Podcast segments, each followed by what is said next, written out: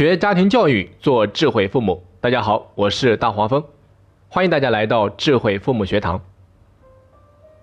最近有一个妈妈给我分享了她和女儿之间的经历。她说，女儿今年读初二，学习压力特别大，家庭作业经常做到晚上十一点多。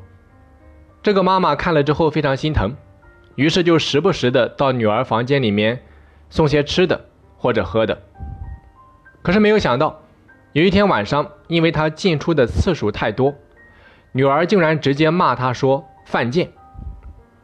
这个妈妈听了之后非常受伤，可是害怕影响女儿的学习心情，就假装什么也没有发生似的退出了房间。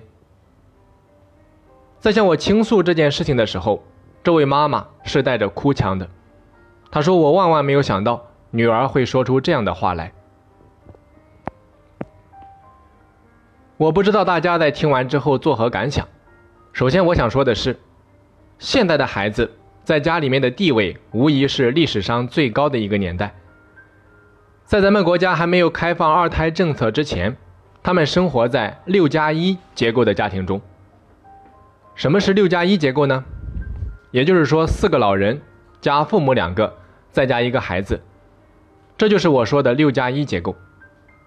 那么这种结构让孩子在家庭中的地位得到强化，孩子的事情绝对是家庭中的重点，不论是孩子的生活娱乐还是学习，父母几乎把所有的希望都寄托在孩子身上，不允许孩子在成长的过程当中出现半点差错，于是家长会情不自禁的要给到孩子超额满足。这种超额满足实际上剥夺了孩子的很多成长的机会和权利。在咱们当下教育界，对中国的一些独生子女啊，有一种全新的说法，把他们很形象的比喻成草莓族。什么意思呢？就是说外表看起来色彩鲜艳，表面还疙疙瘩瘩的，非常有个性，但是里面却苍白绵软，稍微一施压就会变成一团稀泥。可以说这个比喻非常的贴切准确，这和我经常说的高智商、高敏感、高脆弱是非常相似的。那草莓族的出现是值得我们整个社会去深思的一个问题。我们不仅要问草莓族为什么会出现，到底是谁给了他们成长的温床？在我看来，现代父母的家庭教育有着逃脱不了的责任。我来给大家举几个例子。我们每年都会举办冬令营，有不少的孩子在入营之前可能会感冒，所以我们会叮嘱父母把孩子要吃的药给他带上，然后我们会安排生活老师提醒孩子按时吃药。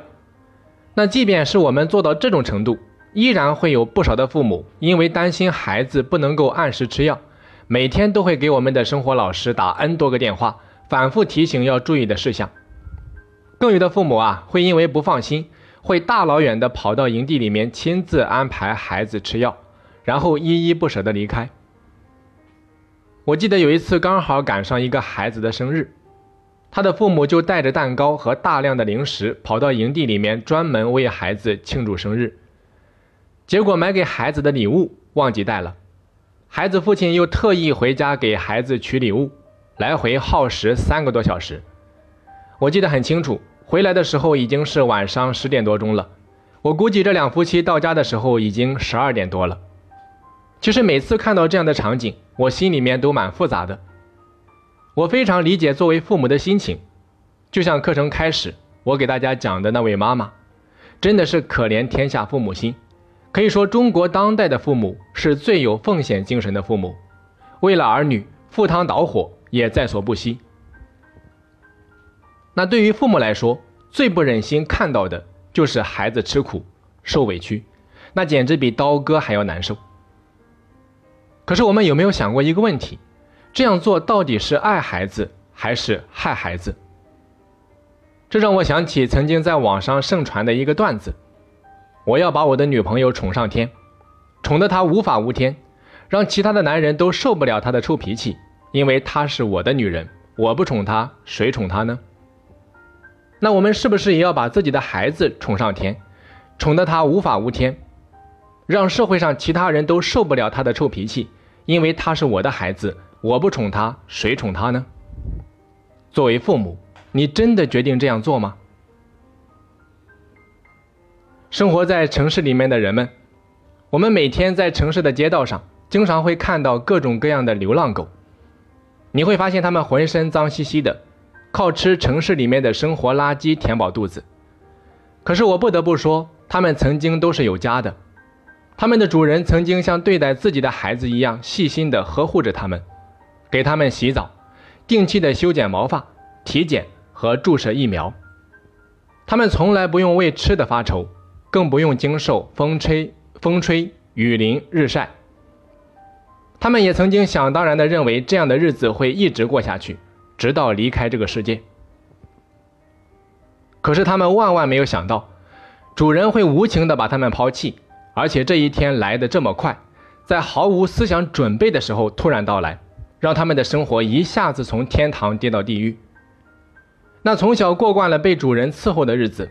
面对这突如其来的变故，他们毫无招架之力，一切都要从头学起，甚至因为侵犯了地盘而遭到其他流浪狗的欺负。但是没有办法，他们必须学会适应，因为摆在他们面前的只有两条路：要么活下去，要么淘汰出局。所以我想讲的是，这个世界上有一种最大的残忍，就是你宠了我的前半生，却不能为我的后半生负责；你剪断了我的翅膀。却要我独立飞翔，大家想想看，这是多么大的一种残忍！所以我想跟各位父母讲的是：有本事你就宠孩子一辈子，宠到他离开这个世界；没本事你就不要害他。这个“害”字听起来不太好听，但却是残酷的事实。那些对孩子过度娇宠、一味的代替包办、超额满足的父母，在我看来，恰恰是最自私的。他们在满足了自我情感的需要的同时，却不顾孩子的个人成长，剪断了孩子的翅膀，剥夺了孩子成长的权利和机会，还美其名曰“我爱你，我是这个世界上最宠你的那个人，我愿意为你付出我的一切”。所以啊，就有了最近新闻上报道的宁波一个学校孩子剥虾事件。小学一年级，有半数的孩子在吃饭的时候，面对虾却傻眼了。有的拿起来闻一闻，有的拿起来舔一舔，然后望虾兴叹。老师问原因的时候，发现原来是不会剥虾。这不仅让我们反思这些父母到底在干什么，导致一个八岁的孩子还要回过头去重新学习两三岁就应该学会的事情。可是我想讲的是，今天比较幸运的是，这样的事情发生在学校里面，老师或许会给孩子重新上一堂课。可是等到明天，这样的事情再次发生在社会上的时候，你的孩子所要付出的代价就不是重新上一堂课这么简单了，那很有可能从此毁了他的一生。所以我想再重复一下前面的那一段话。我希望听到的每一个父母都能够好好的重新审视一下我们教育孩子的方式。这个世界上最大的残忍、最大的不负责任，就是你宠了我的前半生，却无力为我的后半生负起责任。大家可以到新闻上去搜一搜那些标题，比如说我来随便给大家读几个：小学生不会剥鸡蛋。声称没有见过带壳的鸡蛋。整个班只有九个孩子会系鞋带，不会挑鱼刺，不会整理书包，鞋带系不上。老师感叹：“这娃咋一届不如一届？”大家还记得我在课程开始讲的草莓族吗？根据咱们国家卫生部的数据显示，自杀在中国人死亡原因当中居第五位。然而，十五岁到三十五岁年龄段的青壮年是自杀的主要群体。所以我非常认同作家余华说的一句话：中国年轻一辈里面有很多的优秀者，但是能扛得了事的却少之又少。所以，我们经常会发现网络上优秀大学生一言不合就寻死，一想不开就自杀的悲剧，早已经不是什么新鲜的事情。而且当下的很多父母已经成为最复杂的矛盾综合体。什么意思呢？就是说他们一边认为孩子脆弱，又一边亲手培养了孩子的脆弱。所以我们常说，教育是一门艺术。为什么我们不把它说成是技术呢？因为教育只可意会，不可言传。教育的过程是没有办法量化的，我们没有办法把它变成一二三四五六七八九的流程教给大家。因此，在课程最后，我想送给大家一句话。这句话的内容是：藏起来一半爱。大家可以仔细的去体会一下这句话的深意。为什么要藏起来一半爱？父母爱孩子的心情，我们固然可以理解，但请你把那藏起来的一半爱放在心里，让它变成空间。什么空间？给到孩子独立思考的空间，独立解决问题的空间，独立面对挫折的空间。最后，我再用咱们课程里面反复出现的一句话来结束本次课程。这个世界上最大的残忍，最大的不负责任，就是你宠了我的前半生，却无力为我的后半生负起责任。